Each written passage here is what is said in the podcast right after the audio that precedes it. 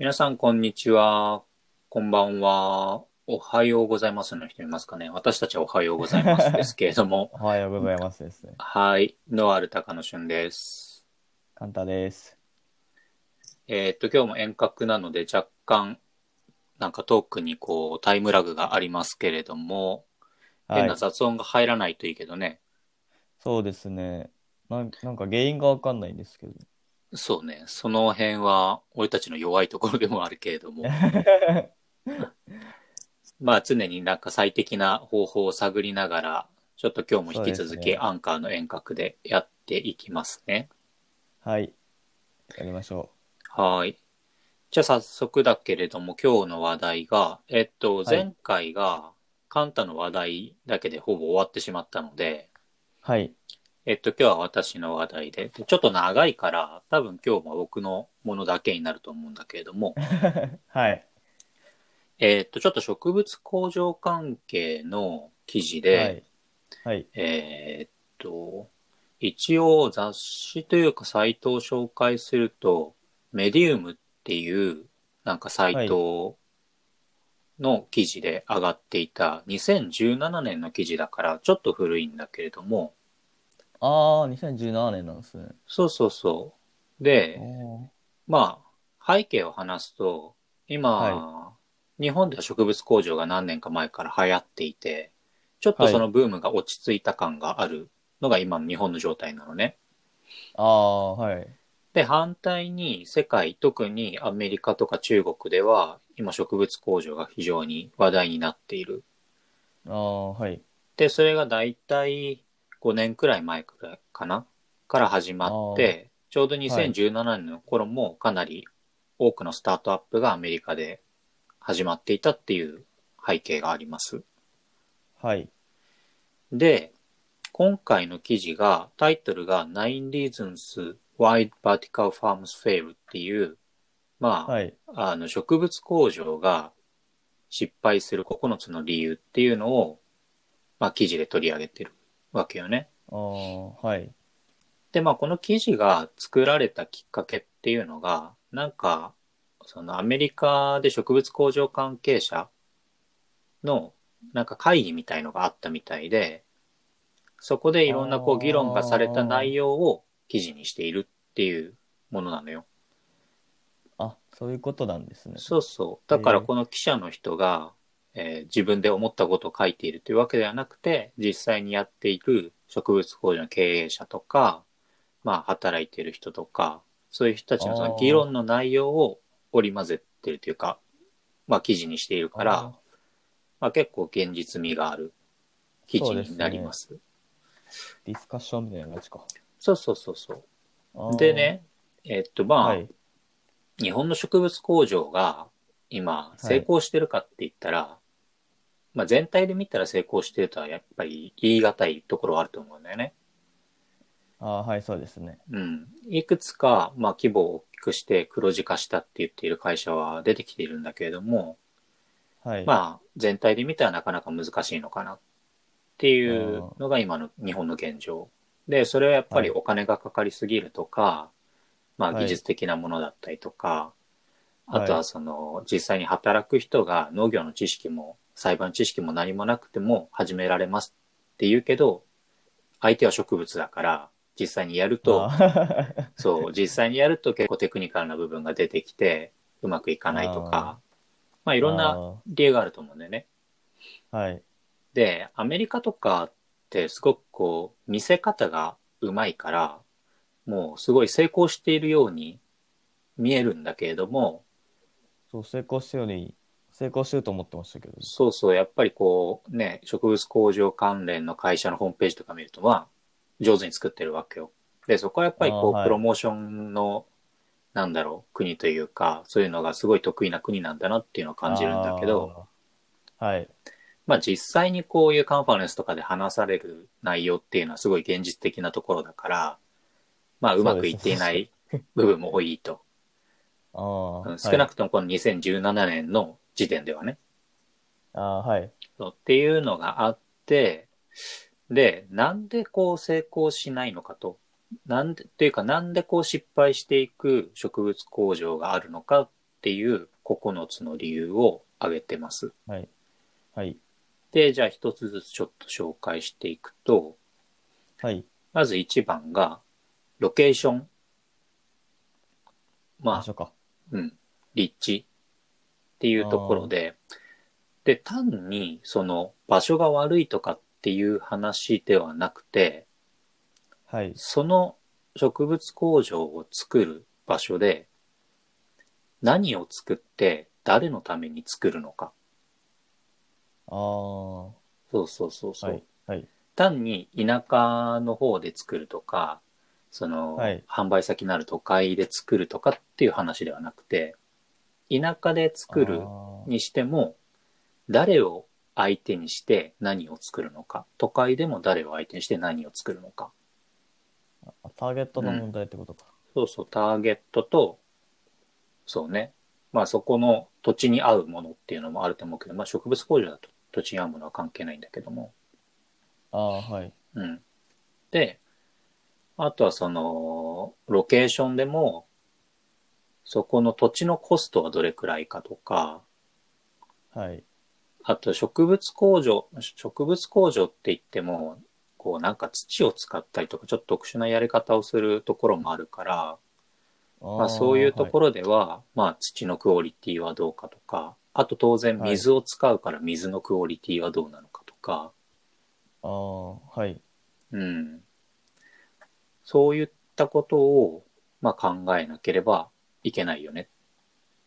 っていうような話が一つ目に来てるんだよね。はい。で、まあ全体を通してこの記事で思ったのが、植物工場だけじゃねえなって思ったのよ。確かに。そうそうそうそう。だからすごくなんか植物工場の話っていう形で記事を書いてるけれども、なんか農業全体で、まあ考えられる話じゃないかな。と思った。うん。土とか、コストとかはそうですね。そうそう。で何のために作るのかとか。ああ、そうそうそうそう。で、なんか、この立地でもう一つなんか重要視されてたのが、はい。流通手段どうするの？っていう。そこ、流通手段。そだから立地をどこに置くかで流通っていうのは変わってくるじゃんね。うんで、そこに費やすコストっていうのも変わってくる。そうですね。そう。だから、単にそこの土地で植物工場を作りやすかったからで作ってしまうと、作った後にできたものを、じゃあどうやって顧客に運ぶのか？ああ、そう。だからそこまでを視野に入れずに作っちゃう場合が結構あるみたい。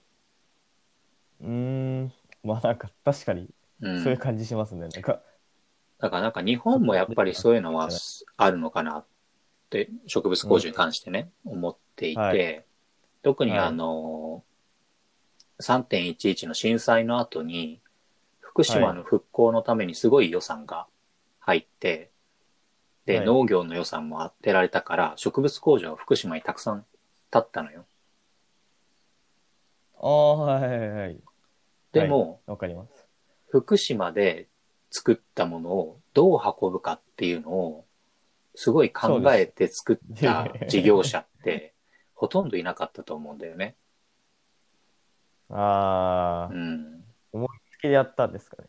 思いつきというか思いつきというか、まあそこで予算が出てしまっているから、それを使えるっていうところと、あまあ当然その復興に貢献したいっていうのはあったとは思うんだけーれどもそうですね。あうあ、ん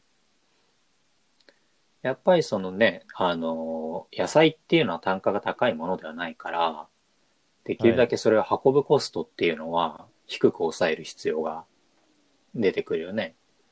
そうですね。でもその立地が、その消費する場所と離れていたら、当然それだけコストがかかるわけだから、どうやって運ぶの？あっていうのは、建てる前に考えないと、あ、確かに。そう。植物工場の場合、建てて作り始めちゃうと、計まあ、計画的にというか、ほぼ止めることなくどんどんできてしまうから、あそう、だからそこが結構植物工場のメリットでありデメリットなんだけど、あ、はい。毎日収穫が取れてしまう。そうですね。下手したら365日。はい。はい。じゃあ、それを、取れたものを毎日はけさせていかないと、在庫できるものでもないから、そうですね。うん、毎日毎日出荷しないと。そう。だから、まあこれはもう日本も言えることで流通どうするの？っていうところよね。うん確かに流通あんま考えてる人少なそうん。まあこう観光のね、農業でも、やっぱり難しいよね。まあ勇気を、例えば勇気をやりたいって言って、土地を借りるけど、まあ工作放棄地を借りて山奥に行ってしまう。じゃあそはいの山奥で取れたものをどうやって運ぶのか。う。うん。まあ個人でね、地元で下ろすっていうんだったら自分で運べば済む話だけれども、じゃあ法人化して大きくした場合、取れる量も増えるわけだから、それをどうやって運ぶのか。ああ、うん。そうですね。大概こう、大きい法人とかは都市部に出すんで、うん。そこ結構難しいとこですよね。で、な都市部の近くは大きく土地はないんで、うんうん。なかなか難しいよね。悩ましい。そう難しいですね、そう考えると。で、日本の植物工場でも成功しているって言われている植物工場はいくつかあるんだけれども、はい。まあそのほとんどが自社で流通をすでに持っていたか、もしくは自社でスーパーを持っていたか、ものすごい資金があるか。あ自社で持ってるパターンがあるのか。自社で持ってる。でそもそも自社がそういう野菜の流通をやっていた会社で植物工場を作る。あー、はい。うんああ、それ確かに強いですね。そう。そしたら販路も流通経路もあるわけだから、はい。強いよね。ああ、はい。うん。あとはす、ほぼ全てをもう、なんだろう、その、その地域で消費してしまうっていう方法もあるけれども、ああ、はい。そうすると下手な田舎だと大規模な植物工場はできないよね。そうですね。うん。っていうのがう、んまあ流通の話。で、あともう一つがはいこのロケーションで挙げられてるのが、まあ植物工場は当然建物があるんだけれども、その建物のニーズ、建物が求めているニーズと、植物工場のニーズっていうのが、ちゃんとマッチしているのかっていうとこ建ろ物が挙げられていて、ちょっとこれは記事を見ますね。はい。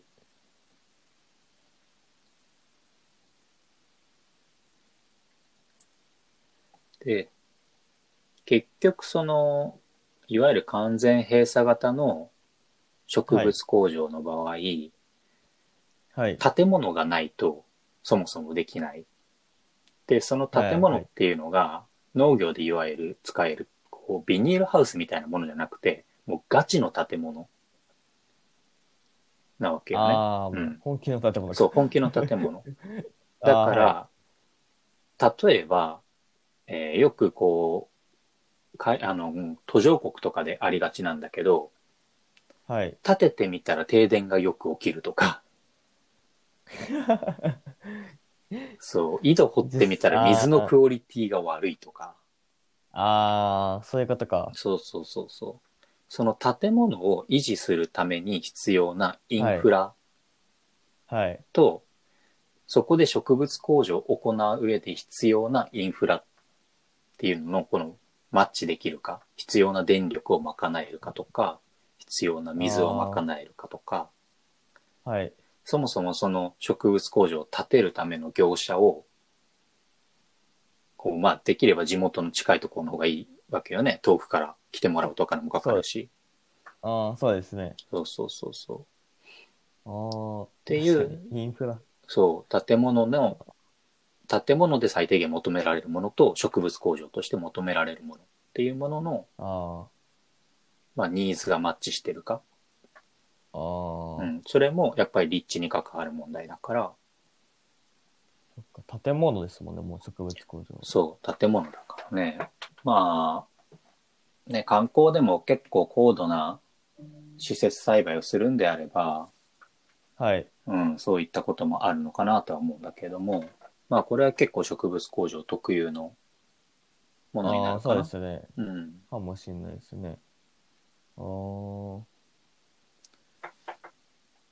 っていうのが立地。まあ一つ目はその立地、ロケーションの話ね。はい。で、えーっと、二つ目がですね、えーっと、プライシングストラジ、えーっと、ストラテジーって書いてあるから、まあ、販売戦略、価格戦略だよね。ああ、価格のその戦略が、いわゆるその、品質に基づいた価格戦略になってるかっていうところの話。あーはい。うんで、具体的に話をすると、はい。あの、植物工場で採れる野菜が非常に特別だと思っている人が多いんだよね。だから、特別なクオリティの野菜だから、観光よりも高くして売れるって、なぜか思ってしまっている人が多い。生産者側ってことあそうそうそうそうそうそう。だから、多いから、う。はい。この価格で売れるはず。だから植物工場を作っても採算が合うんだ。って思っちゃってある。あ、はい。でも、特別か。実際その作ったものをスーパーとかに並べれば、はい。当然競合は観光で作っているものになるよね。そうですね。じゃあその観光で作ってるものよりも、まあ、値段は高くなってしまうわけだけれども、はい。高くして売れる戦略がちゃんとあるのか、売れるその品質なのか、そうですね。それってめっちゃ難しい気がしますけどね。うん。そうなんだよね。大体そのコストを計算すると、はい。まあ1.5倍とか2倍はいの。価格で観光に比べて売らないと、まあ合ってこない。そうですよね。うん。そこまでこう、なんでしょう。なんか魅力魅力が、魅力的でもないうん。スーパーに並んでるやつは、なんか思っちゃうんですけどね。前カンタがそれ言ってたよね。そこまで魅力的じゃないっていう話は。まあ、魅力的じゃないというか、なんていうんですかね。やっぱこの、植物工場にで作ることによる、なんか武器が少ない気がしちゃって。うん。てか、レタスはレタスだしね。レタスはレタスですし、そうそそれを、量も少ないですもんね、あれ。う。うん。販売されてるのは。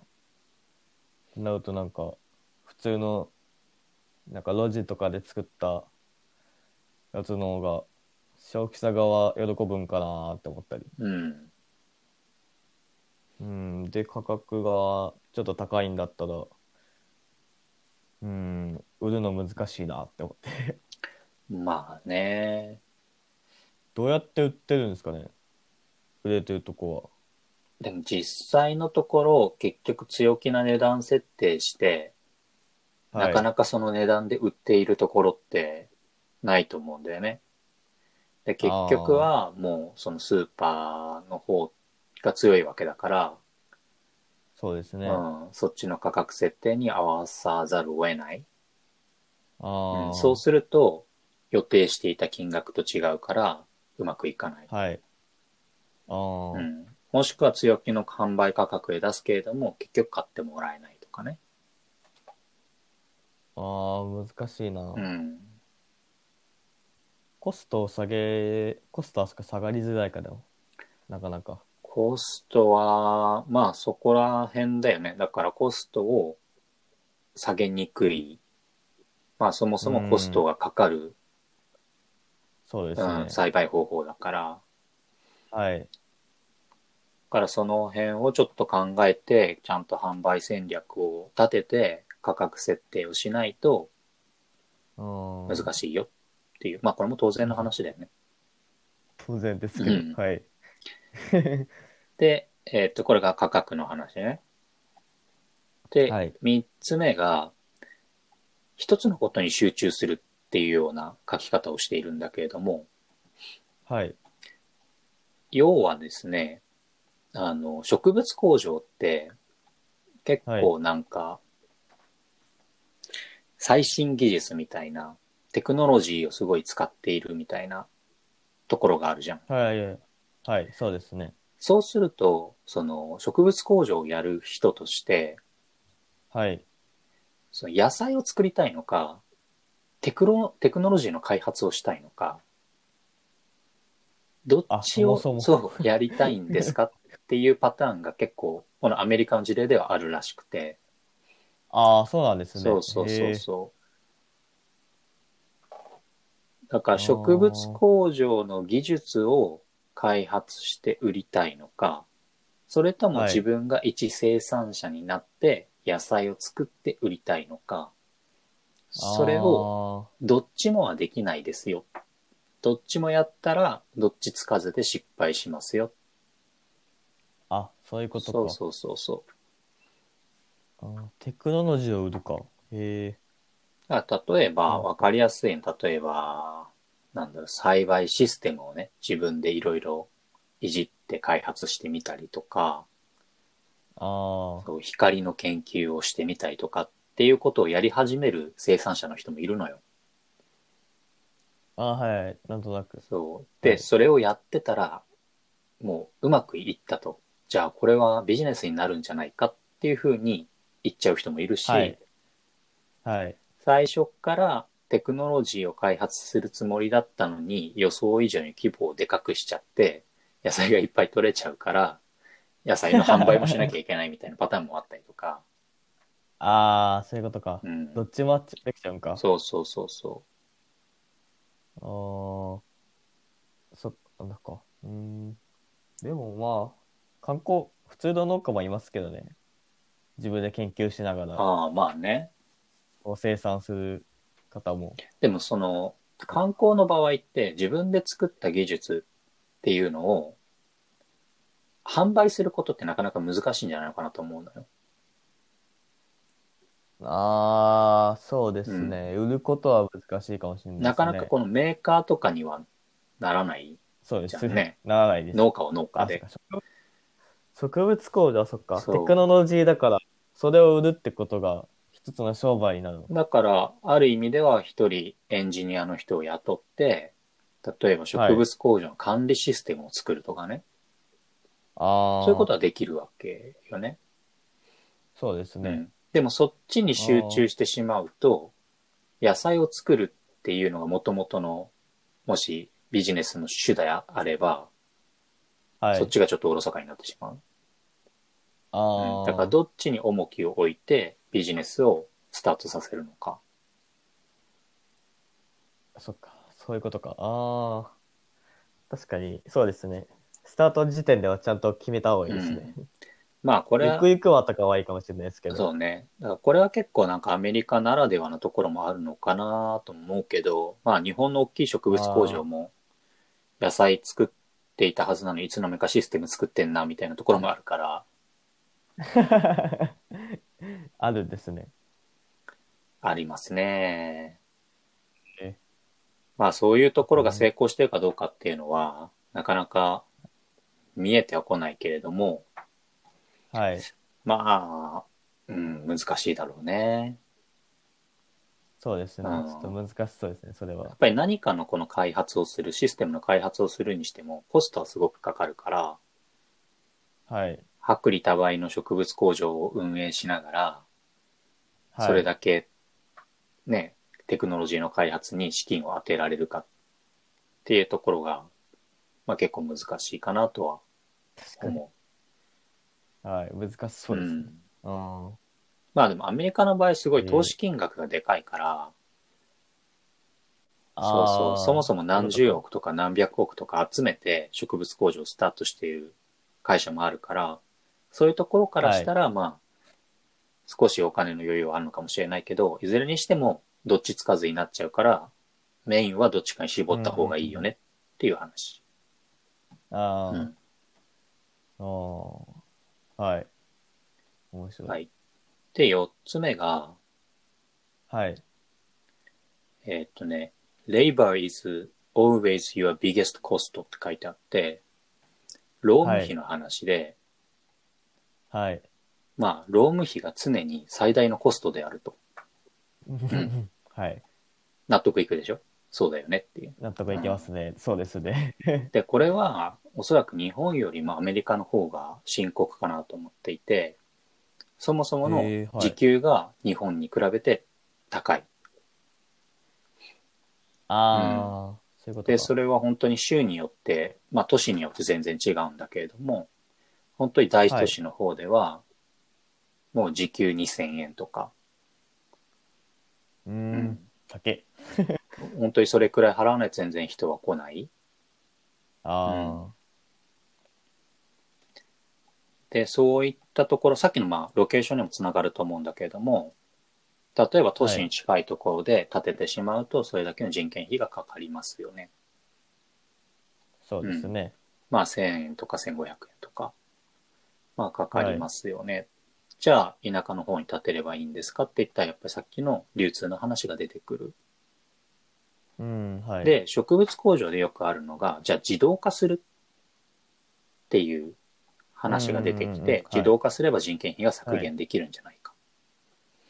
はい。でもこの記事ではそこに対してはちょっと否定的なところがあって、はい。例えばこの自動で上げ下げする、なんだろう、はしごみたいな、作業台みたいはないのはいはい。に、まあ一人が乗って、はい。高さが何段もあるものを一人でこう作業するはい。よりかは、まあその、それに一人を当ててやるよりかは三人人を雇ってしまった方が、結果としてコストが安くなるんじゃないか。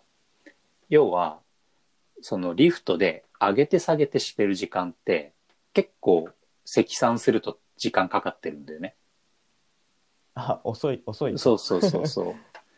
だから一人の、例えば1000円時給を払っている人がリフトで上がり下がりしているよりも、そこに3人人を当てて一気に終わらせてしまった方が、結果として安いんじゃないかと。ああ、これって垂直栽培の話ですよね。え、その、はしごみたいなのなかったらどうやって登るんですか？それあ、だからね、そこもなんか図にしてあるんだけど、いわゆる日本は、こう、棚みたいになってて、一段一段分かれて栽培してるんだよね。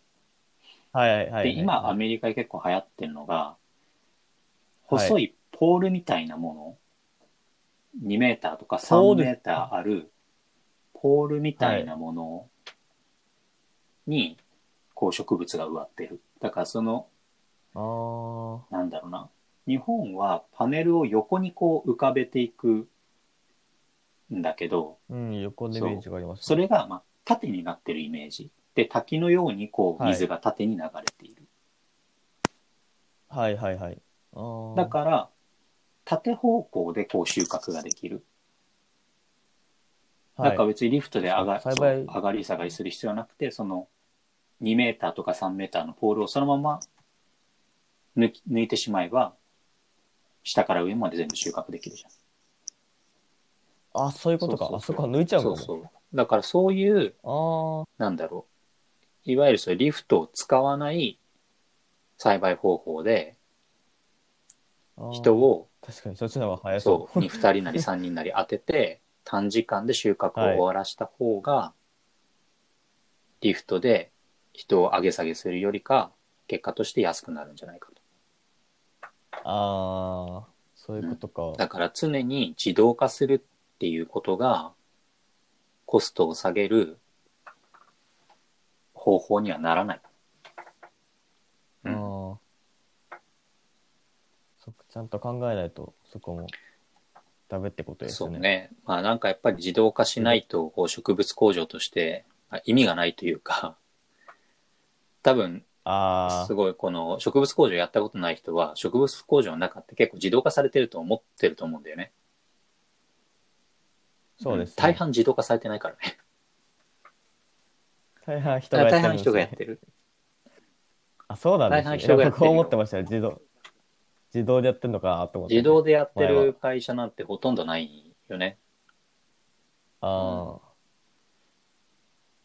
やっぱ難しいですね。自動は。完全なる。完全なる自動っていうのはなかなかやっぱり、こうクリアしなきゃいけない課題がたくさんあるから、あまあそこはどっかでね、植物工場の自動化っていうのをなんか話してみたいなとは思うんだけれども、うん。うん。まあなかなか難しいかな。あ、ああ、そうですよ。一社ぐらいしか僕も聞いたことないでうすね。ん。まあそんな感じで4つ目の理由が、まあ労務費だね。はい。で、5つ目の理由が、教育の話で、はい。まあ、従業員の質は、その教育の質であると。ああ、え、それは入社し、入社とか会社入ってからの教育ってことですか？えーっとね、多分そのアメリカって、はい。まあ、別に新卒とかっていう文化がないから、いろんな、あ、そう、なんだキャリアとか、いろんな年齢の人が入ってくるのが普通なんだよね。はい。で、そうすると、従業員の知識レベルっていうのが、すごく多様になるわけじゃん。そうですね。言ってしまえば植物工場で、博士号を取った人間もいれば、はい。はい。全然農業をやったことない高卒の人もいたりとか、あまあ、それぞれが全然違う仕事をしていれば問題はないんだけれども、例えば同じように栽培管理をするってなった時に、あまりにもその知識レベルが違いすぎると、管理する上での見る視点が違いすぎて。例えば、えーっと、よく植物工場を知っている人間であれば、はい。日々こう、なんだろう、溶液の pH とか EC とかを測っていて、はい数値がおかしいと思えば、はい。見逃さないよね。何かがおかしい。水質がおかしいのか、そうねそう、液肥が入りすぎてしまってるのかとか。でも、何の知識もない人間が pH とか EC を日々管理してても、上がったな下がったはないしか見なくて、なんで上がったとかなんで下がったっていうことに疑問を持たない。あ、そもそもそっか、そこにそう思わないかそうそう。でそこにはい至らない。あーで、それは別にその人がいい悪いの話じゃなくて、ちゃんとそこに気づけるように教育をしなければいけない。あー、そうですね。何かこういう数値の変化があったら、どこを疑わなきゃいけないとか、まあ最低限管理者に報告をしなきゃいけないとか、はい。はい。だからそういったうんその従業員の質の統一化っていうのをちゃんと教育して。測っていかなきゃいけないよね。まあそれができないと、えまあ失敗するよねっていう話。ー、ああ。なんか、植物工場とかって、あ、勝手なイメージですけど、マニュアル化とかできやすいんかなって思っちゃうんですけど、してないんですかね？できやすいと思う。あの、観光栽培に比べて植物工場っていうのは、そうですよね。まあある意味では工場のようにね、運営することができるから、はマニュアル化はしやすいんだけれども、そこにさっき言った、やっぱり相手が植物だから、生き物だから、はいはい。完全に工業製品みたいに扱うことはできない。じゃんね。ああ、はい、そうですね。だから、その、さっき言った pH の変化に対してどういうふうに、えーアクションを起こしていかなきゃいけないかっていうのはマニュアルにできる。はい。けど、どれくらいの変化だったらそれを、そのアクションを起こさなきゃいけないのか、とか、そっか、きめ細かに作るそうそうそうのが大変なのか。で、それは pH の値だけじゃなくて、じゃあ他の値と比べなきゃいけないとか、はい、なかなかこう全てをマニュアルにしてしまうと、まあものすごく細かいマニュアルになってしまう。余計ややこしくなる。そう余計ややこしくなる。であれば、やっぱりきちんと教育をして、まあ教えておくことが、まあ大事だよね。そうですね。ああ。うーん。そういうことか。まあここまで細かくないにしても、まあ観光の農業法人でも同じようにまあ教育っていうのは必要だと思うから、はい、そうですね。うん。まあここも別に植物工場だけじゃなくて観光でも、うんまあそうだよね。観光でも、うん。そうですね。うん。っていうところですね。はい。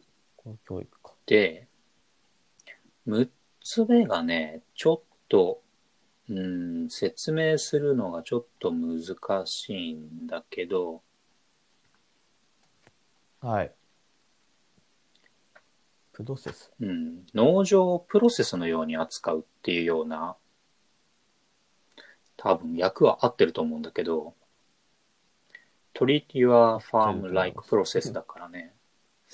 で、要はね、まあちょっと読んでいくと、まあちょっとキーになった言葉が、まあどんなシステムでも、まあ、野菜を作ることはできると。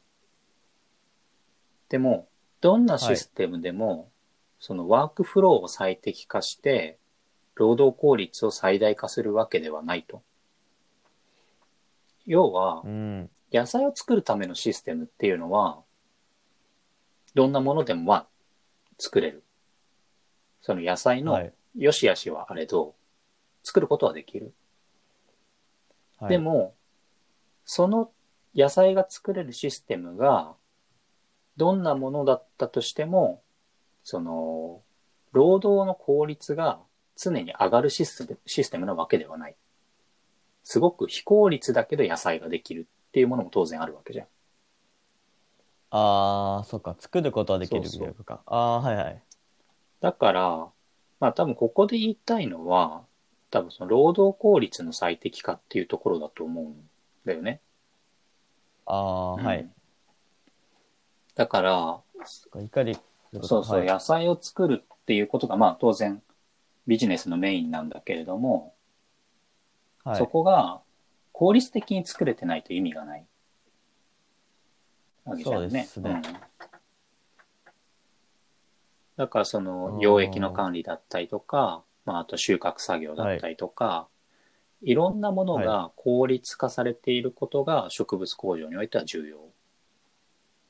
うん。うん単に野菜が作れるシステムですよっていうだけでは意味がない。確かに、効率悪かったらなんか、植物工場のメリット生かされてないそうそ感があります、ね。うそうそう。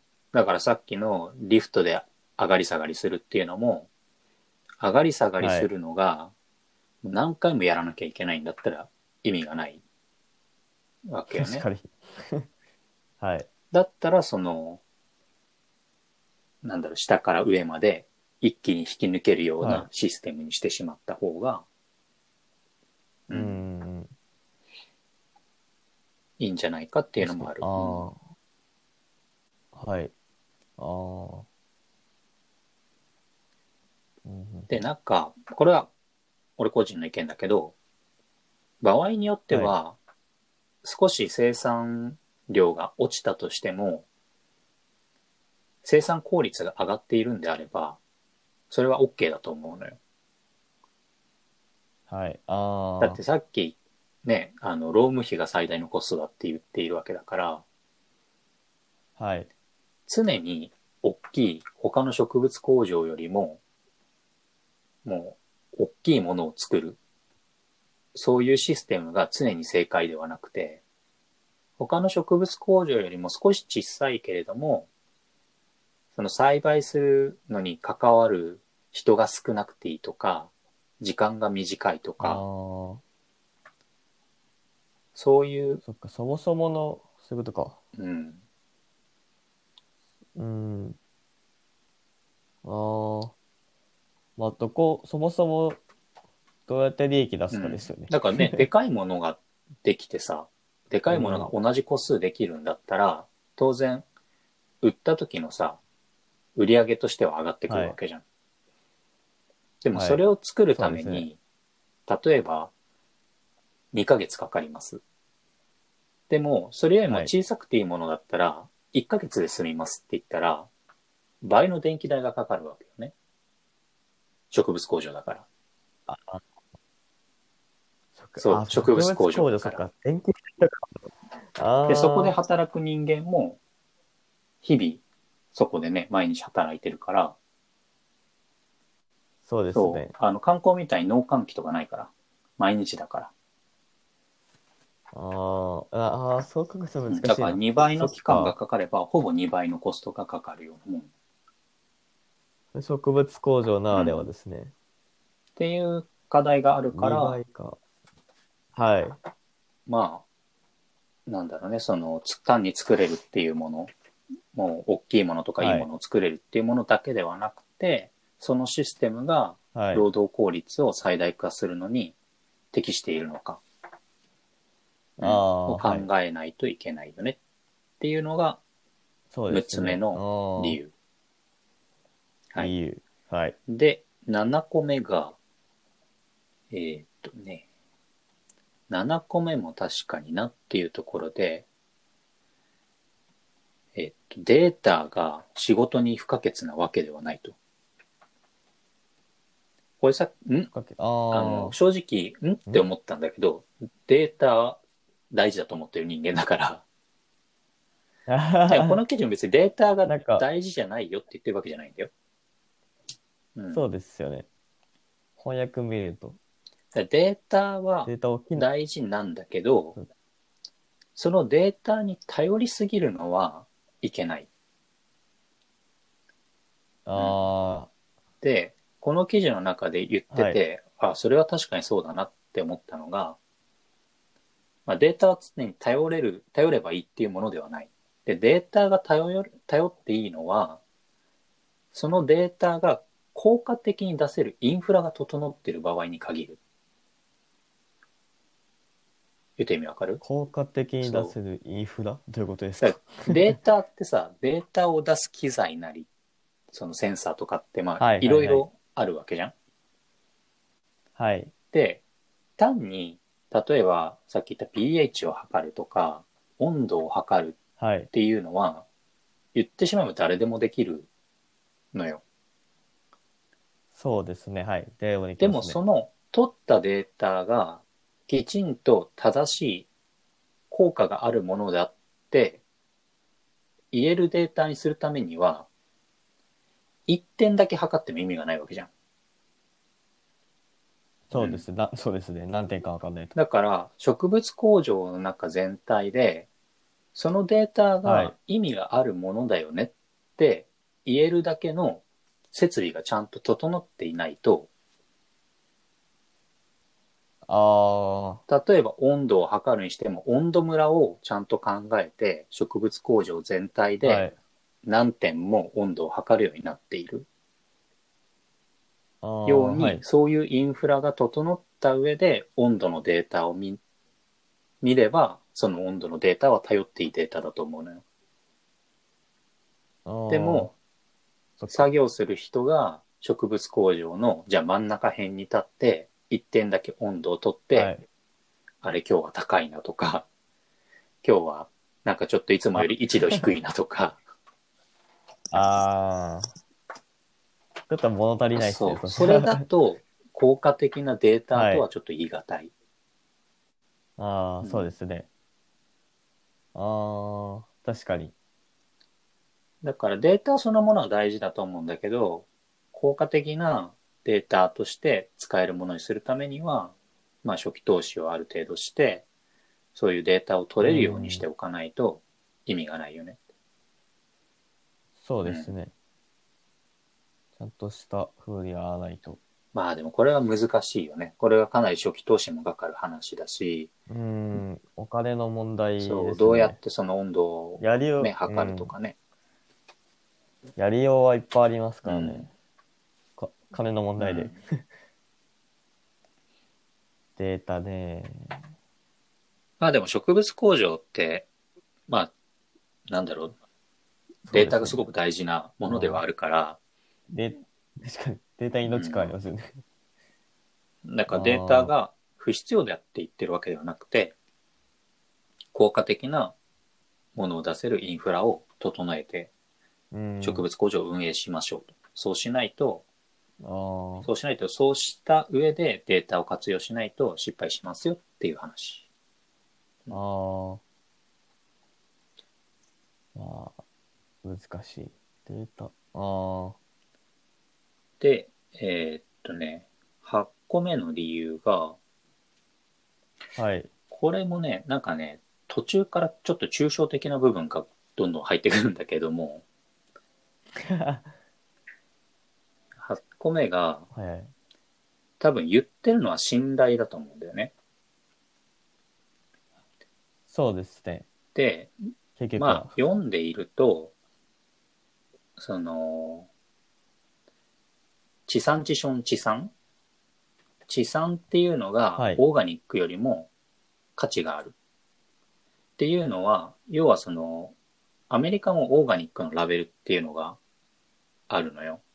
アメリカの、はい。あの、農水省みたいなところが出している、ああ、雪ジャスそうそう、のまあ、有機のアメリカ版そう、オーガニックの認証っていうのがあるんだけれども、はい。じゃあその認証をじゃあ一生懸命取りました。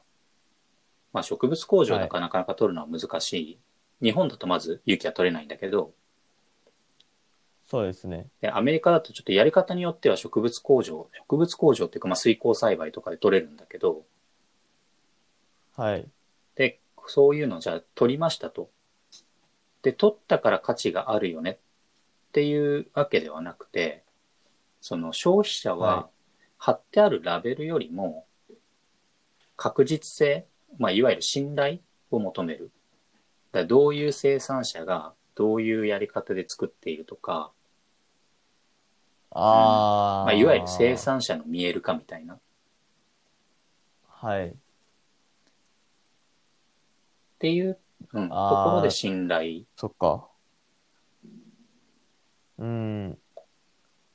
これどうなんですかね？企業とかはまた別かもしれないですね。企業さんは。うん。だどういうそのお客さんをターゲットにしてるかっていうのでそう。お客さん。違うとは思うんだけど、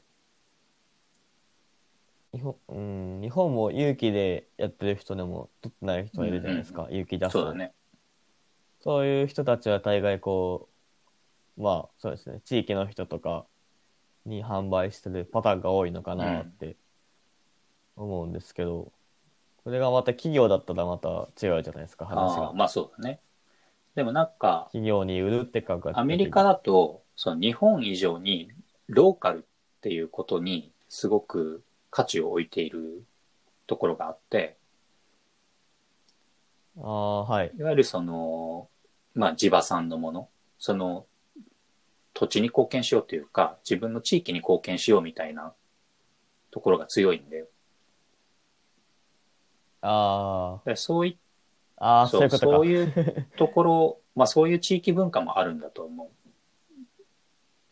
だから単に勇気を認証取ってますよっていうんではなくて、そういうどこの地域でその地域に対してどういう貢献をしているとか、ちゃんとこう顔が見えて、生産者と消費者がつながってるとか、そういったことになんか価値を求めているところはあるんだよね。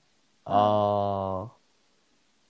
そっか、地域密着型ですね。まあでも日本もそのね、勇気の認証を取ればじゃあ売れるかっていったらそういう問題でもないから、はい。だから最近あーでもね、なんかちょっと話題になった無農薬っていう表記を使うかどうかみたいなさ、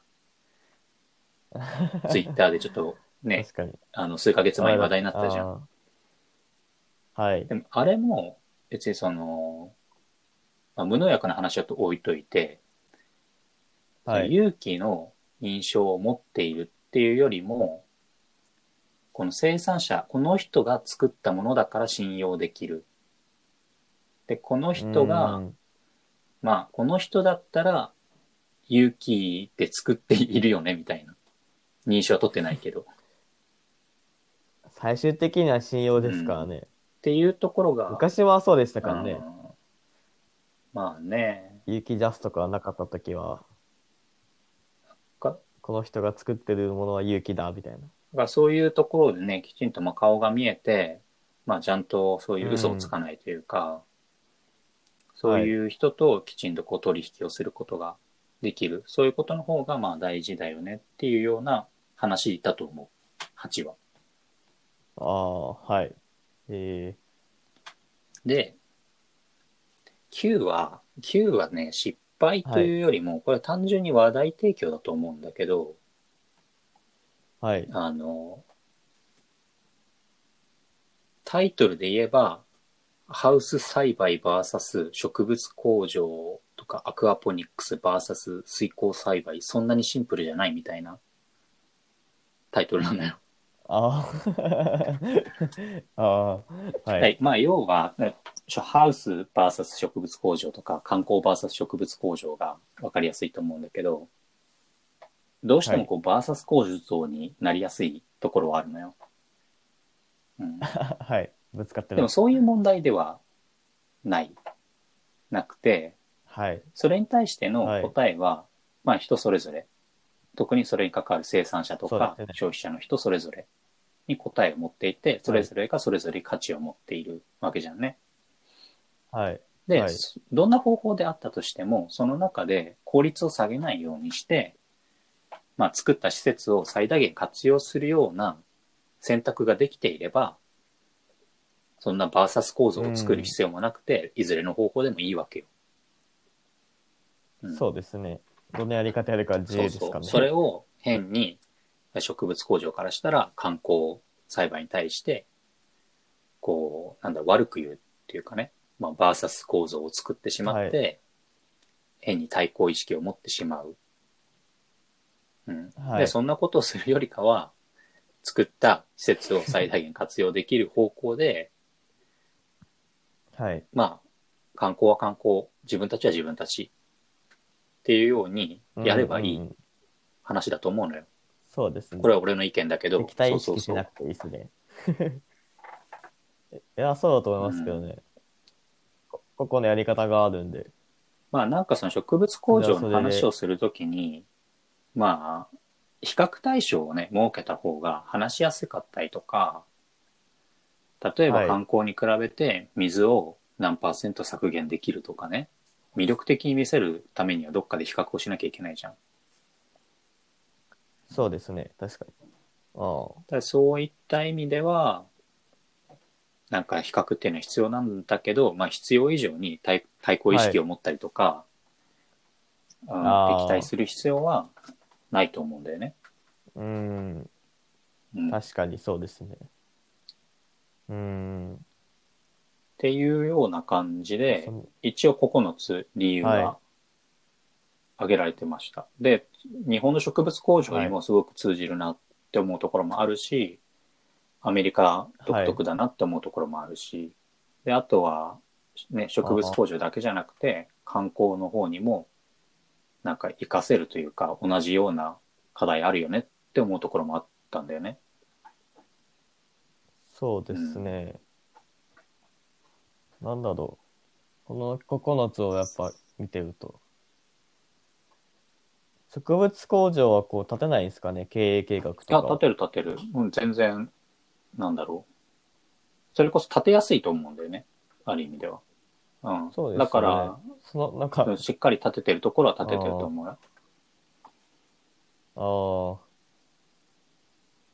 それ、ああ、まあそっか。やってなみ、やってみなきゃわかんないってとこもある。やってみなきゃわかんないし、考えが甘いっていうところもあるんだと思う。うん、なんか、それできっちり立てれば、防げそうなこといっぱいあるなーって。そう、なんか植物工場を建てさえすれば、予定していた量の野菜、クオリティの野菜が取れると思っている人が多いから、んそうですよねまあそうじゃないよねっていうと。か、労務費とか、自動化はあまりしないとかはもう、考えりゃ分かりそうなことですけど、うんなかなかそこまでは難しいね。まあそこはね、植物工場を販売する業者のトークに負けてしまってるのかもしれないし、あ営業特か。まあでも綺麗に見せてる部分もあるから、そういうところになんか魅力を感じるっていうのは、別にそれは植物工場に限って話じゃないと思うけど、ただ、その現実的なところに落とし込んでって、さっきの立地の話もそうだし、流通どうするのとか、価格設定どうするのとか、あと、はいテ。クノロジーの開発したいの？それとも野菜の栽培したいのとか、うん、ここの労務費いくらだっけとか、まあ当然考えなきゃいけないところだけど、改めてそこ考えた上で立てましょうよと。立ててから考えるんじゃなくて。そう、立てちゃったら多大なね、維持費がかかるわけだからさ、初期投資も億単位でかかるわけだし。半端ないよ。半端じゃないよ、お金のかかり方は。やっぱ、か。あ、でも面白いですね。こうやってなんかこう、実際にやってる人たちが、こう、と、だから現実味がありますなんね。あーって思います。まあ、その、いわゆるこの多分カンファレンスの中でも、いわゆる大手の植物工場は参加してないかったんだろうなっていう気はするのよ。やっぱり大手っていうのはなかなかこう表に情報を出さないから。でも小はい規模な植物工場の、まあ、経営者とかが、はい。結構頻繁にアメリカとかだと集まって勉強会したりとか、意見交換をしているんだよね。へあ結構情報をオープンにしながらね。だからはい。その辺がやっぱりちょっと日本の、その、ものと違うのかなっていう気がしていて、単純にアメリカとか中国で、その、植物工場が発展しているっていうのは、投資金額がでかいっていうのは当然あるんだけど、それだけじゃなくて、はいこう、情報を結構オープンにして、交換、意見交換したりとか、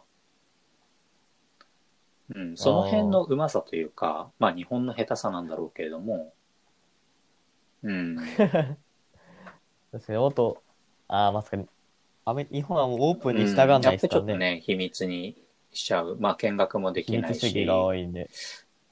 まあそれは企業として、なんだろう、自分たちの情報を外に出さないようにっていうリスク管理をするのは当然なんだけど、でも正直そこまで秘密にするようなことってあんまないのよ、植物工場って。みんな同じようなことやってて、同じような悩み抱えてんだから。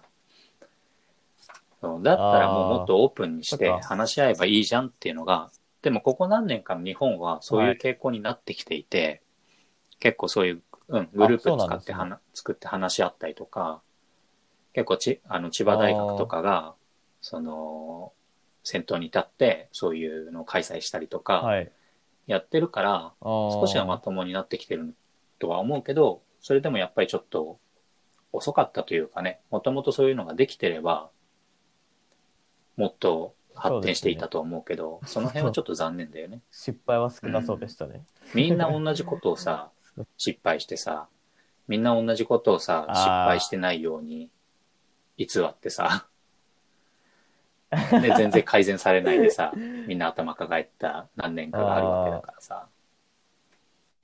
同じような人がいっぱいいるんだったら、だったらなんかもっとねそ、こで情報交こんな失敗しちゃよったけど君んとこどうみたいなのがさ、話せたら、はい。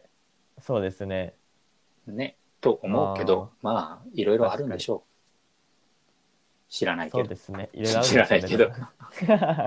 ですね。知らない。まあでも自分たちもそうだと思うんだよ。もうそのもっとじこう情報をオープンにして、まあ当然会社としてね、話せないことはあると思うけど、うん、そううじゃなくて、まあ農業の技術的なところとか、例えば自分たちが有機をやってるから有機全般での、なんだろう、悩みというかね、課題だったりとか、そういったところはなんかどんどんオープンにして、いろんな人とこう意見交換した方が、自分たちのためだし、周りのためだと思うのよ。うん。そうですね。発信はしていかないとはい。ダメですね。な感じで、まあ今日は、やっぱり1時間話したね。話しましたね。話しましたねはい。こん やっぱ9個。そう、9個あるとさすがに長いね。はい。っていう感じで、じゃあ今日は植物工場の話題提供でした。はい。じゃあ今日はこんな感じでいいですかね。はい。はい。あ、あ、そうだよ。なんか、先週、あなた、そとちりましたよね。完け全完全に 仕掛けますっていうツイッターで意味深なことを挙げて仕掛けないっていう、もうなんか新手のやるやり詐欺みたいなことをやってましたけど、結局仕掛け忘何をや。りたかったの？いや、結局僕、僕らが、こう、ツイッターのフォロワーとかリスナーに逆に質問をしてみようかと思って。それ対するこう回答が、まあ、どんなものが来るかわからないですけど、回答でこう面白いのがあったら、それをまた取り上げてみようかなと思って、なんか、面白いというか、その、川崎さんも質問一つどうですかみたいなの来て、まだちょっと趣旨を理解できてなかったから、は今回はカンタに振っちゃったけど、はい。はい。じゃあどんな感じですかね。カンタからリスナーさんたちへの質問ってこと？はい。そうです。僕からはい質問です、はい皆さんに。と最近こう思うんですけど、あのー、有機ジャスとか、えっ、と、グローバルギャップみたいなに認証制度があると思うんですよ。第三者機関がやる。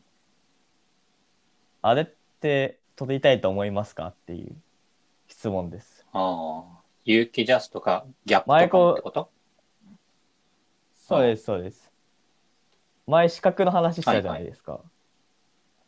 でこれ、認証制度、こう最近こう実際に携わることが多いときに、これどうなんかなと思って、ほあの、普通の生産者うんさんたちは。うんうんうんこれ、取りたいとは思ってるのか、またまた取りたくないと思ってるのか、取りたいけど取れないのか、ちょっと気になるなって思って、質はい。問です。じゃあ、えっ、と、有機ジャスとかグローバルギャップとかの、いわゆる農業系の認証を取りたいかどうか、はい。どうですか？取りたいかどうか。っていう質問。どうです？これ、何？はい。回答はツイッターにすればいい、ツイッターで、はい。もう一回ツイッターで投げるんで、そこで、ハッシュタグとかつけてもらったらいいああ、ですか、ね、そうの方がいいんじゃない？